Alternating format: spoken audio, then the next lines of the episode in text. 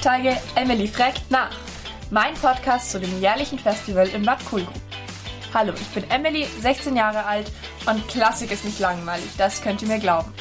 In meinem Podcast zeige ich euch, was vor den Aufführungen passieren muss, damit dann ein vollendetes Konzert auf der Bühne stehen kann. Ich nehme euch mit in das Klassiktagebüro und unterhalte mich dort mit den Organisatoren des Festivals. Das Ganze mache ich nicht allein, sondern auch mit meiner Tante Beate Gilgenreiner zusammen, die die Organisatorin dieses Festivals ist. Hallo und herzlich willkommen zur neuen Folge. In der heutigen Folge unterhalte ich mich mit Beate darüber, ob Klassik eigentlich langweilig ist, was Klassik an sich überhaupt ist und grundsätzlich gehen wir ein bisschen genau auf den Begriff ein und die Musik, die damit in Verbindung gebracht wird. So, Beate, magst du vielleicht mal sagen, was du mit Klassik in Verbindung bringst? Ja, für mich ist das ein Bereich der Musik, die ich sehr gerne habe. Es ist aber auch ein musikalisch, also musikgeschichtlicher Begriff, der einen gewissen Zeitraum umschreibt und diese Musik nehmen wir vor allen Dingen für unser Festival. Jetzt weiß ich nicht, ob du weißt, welchen Zeitraum ich meine. Also es gibt ja diese musikalisch-geschichtliche Epoche, die Klassik. Ja. Und die kann man ja grundsätzlich in Frühklassik und Wiener Klassik unterteilen, wenn es mich jetzt nicht ganz täuscht. Ja, und am meisten spielen wir hier schon Wiener die Wiener Klassik. Klassik. Ja. So mit Haydn und Mozart und Beethoven. Beethoven hatte letztes Jahr auch sein Jubiläum. Der 250. Geburtstag. Aber ja, die Wiener Klassik, die endet eigentlich mit dem Tod von Beethoven 1827 und natürlich sind das einfach so festgesetzte Zahlen. Da gibt's immer so ein bisschen Überschneidungen mit allen mhm. anderen Lebensdaten und anderen Werken. Aber äh, wahrscheinlich äh, ist das das exakteste Datum. Ja. So. Und was dann sagen kann, so Beethoven liegt im Grab und hiermit ist auch die Klassik im Grab. So, von der Neuentstehung her. Ja, danach identifizieren die Musikhistoriker einiges an Änderungen mhm. und sagen dann, das ist eben nicht mehr klassisch, da geht's schon in Richtung Romantik Antik. weiter. Okay, und jetzt haben wir ja so grob mal die Klassik besprochen. Ich glaube, das kann man jetzt ganz gut zusammenfassen, indem man sagt, ja, Klassik an sich ist einfach ein Begriff, der versucht, eine Epoche in einem Wort zusammenzufassen und die Leute, die man sich dabei merken muss, sind Haydn, Mozart, Beethoven. Beethoven, genau. Mhm. Und die drei sind sozusagen der Kern dieser ganzen Epoche. Und drumherum haben sich auch noch andere Sachen entwickelt. Und die wurde dann 1827 eigentlich mit Beethovens Tod großteils abgeschlossen, was ja. die Neuentwicklung da mhm. angeht. Aber es ist ja witzig, dass heutzutage diese Musik immer noch gespielt wird. Und du hast vorhin gesagt, dass ihr bei euren, bei eurem Festival viel klassische Musik hernimmt. Woran liegt es, dass es immer noch so präsent ist? Ja, das ist jetzt, äh, man könnte das auch als Kritik auffassen, dass wir immer noch das alte Zeug spielen. Ähm, es liegt, glaube ich, an der Vorliebe des Publikums. Okay. Also die, äh, es gibt so, so, so äh, Musikwerke, die werden als ideal empfunden, die werden als schön empfunden und die will man immer und mhm. immer wieder hören. so wie mit Mozarts irgendeine Sinfonie oder so. Ja, oder die Nachtmusik. Ja. Oder Elise ja. oder so. Für, für, für Elise, Elise. Mann, genau. ich weiß immer nur die Kurzversion. für Elise von, von Beethoven. Ja, ähm, oder die Symphonie von dem, mit dem Paukenschlag von mhm. Haydn. Das sind schon so Punkte, die man immer wieder gerne für das Publikum auch spielt. Okay, also es ist eigentlich geht's darum, dem Publikum einen schönen Abend zu machen mit einer Musik, die sie meistens schon kennen oder die zumindest so viel Berührpunkte mit anderen Themen aufweist, dass es jetzt kein Kulturschock ist, wenn man sich da reinhockt. Ja, das ist jetzt die große Frage an die Veranstalter. Was macht ihr da draus? Also man genau. weiß, es, das Publikum hat Mozart und Beethoven gern. Und was machen jetzt die Veranstalter draus? Also Josef als künstlerischer Leiter und ich haben viel diskutiert und äh, setzen uns immer wieder mit dieser Frage auseinander. Wie sehen wir denn oder wie mhm. hören wir die Musik Beethovens heute? Ja. Also man kann ja nicht nur alles äh, historisch sehen, sondern jede Interpretation, die auf der Bühne stattfindet, ist ein Kommentar zu, zu Beethovens Musik. Ja, genau, zu diesem Werk. Und ja, es sind die Leute heute, die sie spielen. Bei uns sind recht äh, viele junge Musiker auf der Bühne. Die haben sehr wohl ihren eigenen Zugang zu Beethoven. Ja, klar. Und das ist wie beim Blogartikel unten drunter der Kommentar. Mhm. Dazu denke ich so und so. so und so, genau. Und ähm, ja, das ist der Transport in die heutige Zeit. Und wir glauben, dass das dringendst notwendig ist.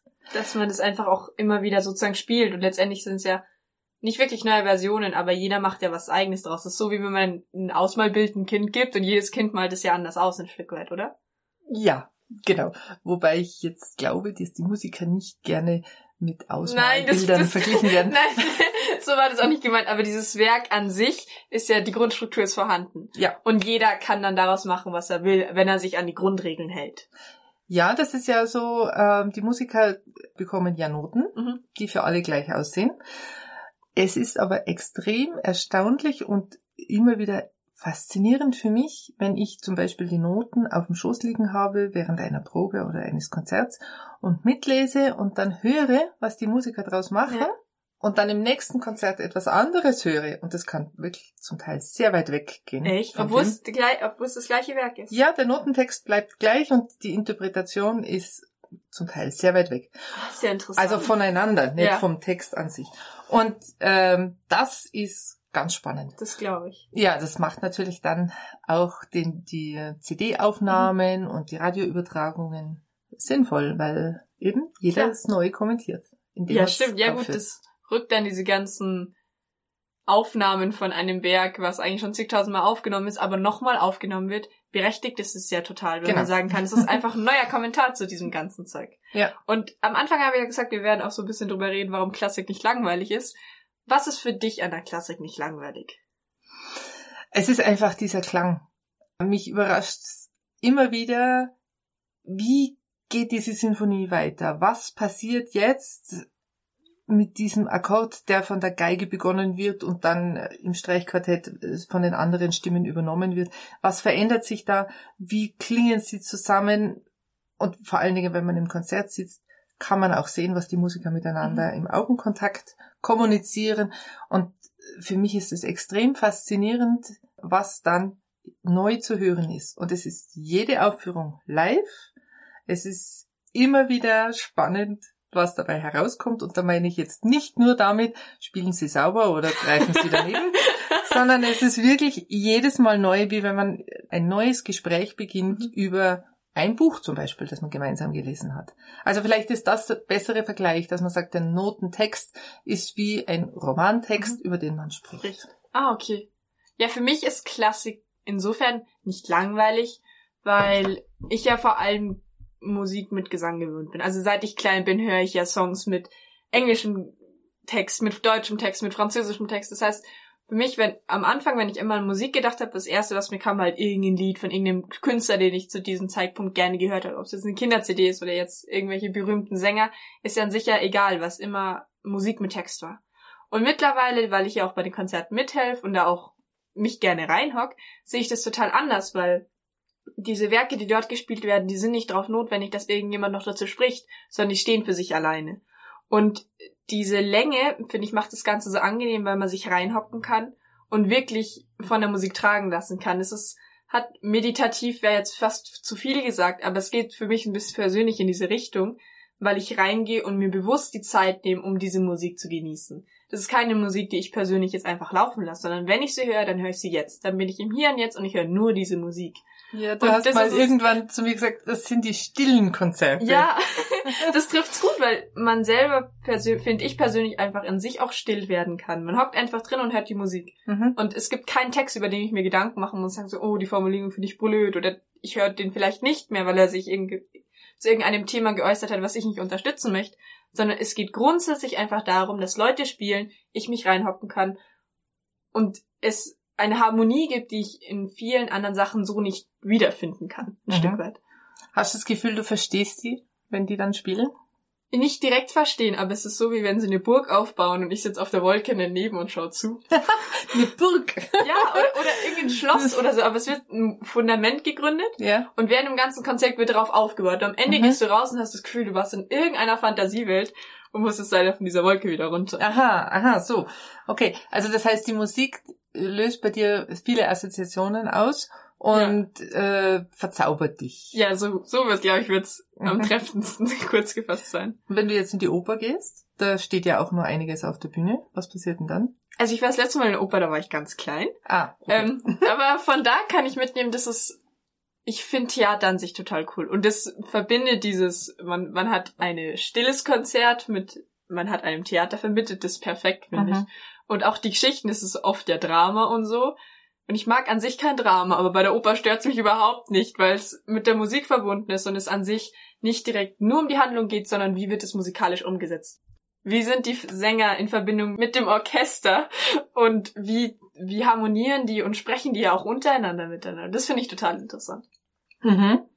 Ja, jetzt, also Opern können wir halt leider hier in den Klassiktagen nicht auf die Bühne bringen. Dafür sind alle Räume klein. zu klein. Genau, das ist unser Problem.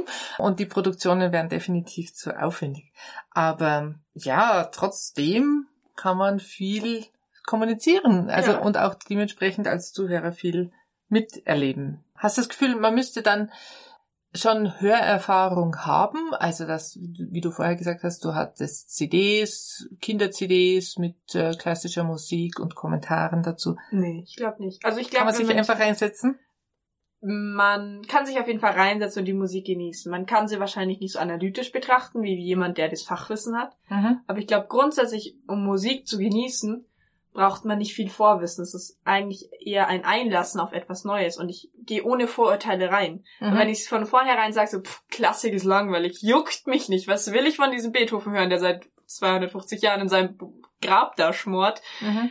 dann gehe ich auch negativ rein und habe ich keine Lust, das zu hören. Aber wenn ich sag so, ja, persönlich habe ich damit noch nichts gehört. Mhm. Ich weiß nicht, wie das ist, ja, ich interessiere mich ein Stück weit dafür, weil ich mich in der Musik ein bisschen mehr auskennen möchte dann gehe ich ja rein, um mir das anzuhören und mir dann ein eigenes Bild davon zu machen. Mhm. Und wenn es mich dann interessiert, dann kann ich die ganzen Fachartikel lesen. Mhm. Aber grundsätzlich, um Musik zu fühlen, glaube ich, braucht man kein Vorwissen. Mhm.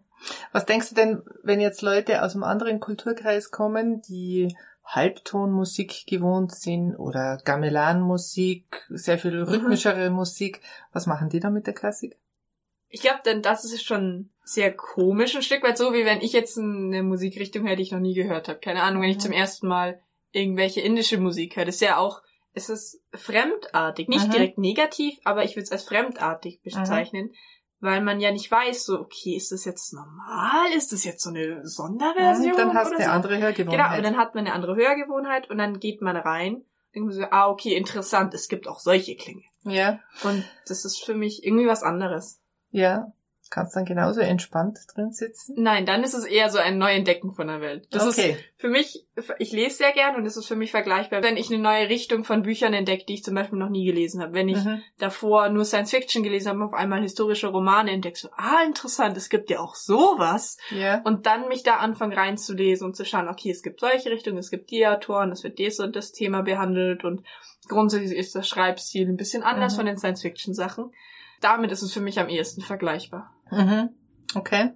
Und die Leute, die jetzt zum Beispiel die Hörgewohnheiten für Klassik nicht haben, wie kann man ihnen die Angst nehmen, dass es nicht langweilig ist, dass es nicht unverständlich ist? Ich glaube, was da wirklich hilft, ist ähm, in ein Konzert an sich zu gehen, weil eine CD oder irgendeine Online-Version anzuhören ist, glaube ich, ganz nett. Mhm. Aber dass man wirklich versteht, was es, um, um, was es eigentlich auch bei der klassischen Musik geht, ist es für mich persönlich, was wichtig eigentlich in einem Konzert zu sein. Es hat angefangen, wo ich bei euch geholfen habe und dann halt immer mhm. in den Konzerten drin saß.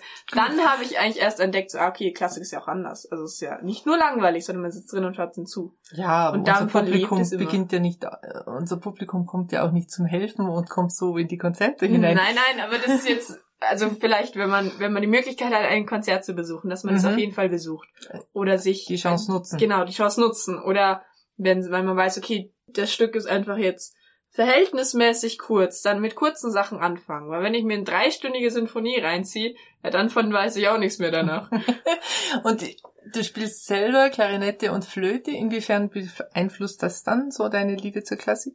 Mit der Flöte weniger, weil die Flöte an sich jetzt, also weil es ja Blockflöte ist und nicht Querflöte. Und mhm. Blockflöte ist an sich weniger vertreten in diesem ganzen Musiksektor. Mhm. Und die Klarinette aber mehr. Mhm. Und das war eigentlich ein Grund, warum ich dann Klarinette angefangen habe zu spielen, weil ich dachte, das ist eigentlich eine Musik, die ich gern spielen würde. weil du bei den Klassiktagen Klarinette genau, gehört hast. Genau. Ah, okay.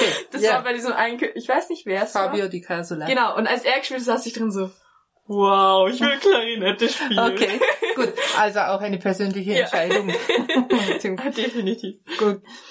Ja, trotzdem als Veranstalterin habe ich schon oft die Schwierigkeit, Leuten das schmackhaft zu machen, damit sie ins Konzert kommen. Ja. Weil ich glaube, Klassik ist halt nicht direkt verpönt, aber es ist so, ja, ja, ist was für die Alten. So, meine Großeltern hören das, aber ich höre doch keine Klassik. Ist voll uncool. Ja, gut. Also du könntest ja die Klassik auch via Spotify zum Beispiel auf die Ohrenstöpsel ja. äh, linken und dann könntest du es genauso hören.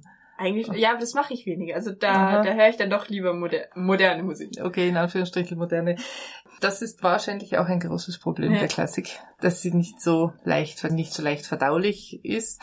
Aber auf der anderen Seite muss man ab und zu eben auch diesen Schritt wagen und sich dem ganzen Werk, das meinetwegen zwei Stunden gehen kann, wie du vorhin gesagt hast, ähm, aussetzt und sich darauf einlässt, weil dann ist es wirklich wie eine sehr gehaltvolle Erzählung, also ja, der definitiv. historische Roman, der dir jetzt gerade zusagt, der kommt dann wahrscheinlich mit der Musik mit dir. Ja, das stimmt. Also das ist, das finde ich ein sehr guter Vergleich. Und es ist an sich eine Musikrichtung, die, die ja immer noch besteht und die wird immer noch gespielt und man grundsätzlich sollte man sich ja vielleicht mal fragen, warum.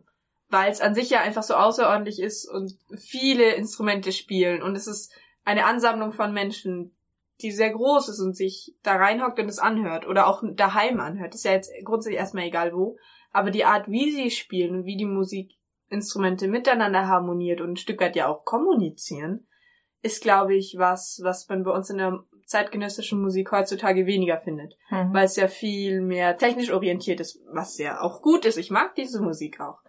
Aber es ist einfach komplett das anderes und es ist ein Stück weit ein Kontrastpunkt dazu. Mhm. Mhm. Ja, ich hoffe, sehr viele von deinen Kollegen hören das. dass man das Experiment. nicht voll der Nerd. Mm. okay. Na, dann hoffe ich, dass viele Nerds jetzt hören, dass man sich darauf einlassen kann äh, und Klassik einfach mal hören kann und vielleicht erwischt einen der Klassik-Virus, oder wie ja, man das sagen? so könnte man davon sprechen. und führt einen zurück in den Konzertsaal, ja. Ja, das wäre sehr schön. Das hoffe ich. Also, es war jetzt ein bisschen ausführlicher wie sonst, aber ich glaube, wir haben so unsere persönlichen Gesichtspunkte in der Folge ganz gut rübergebracht und ich hoffe, euch hat's gefallen. Genau, das war's von uns beiden. Ja, ich hoffe, ihr bleibt uns treu. Bis zur nächsten Folge. Auf bald. Viert euch!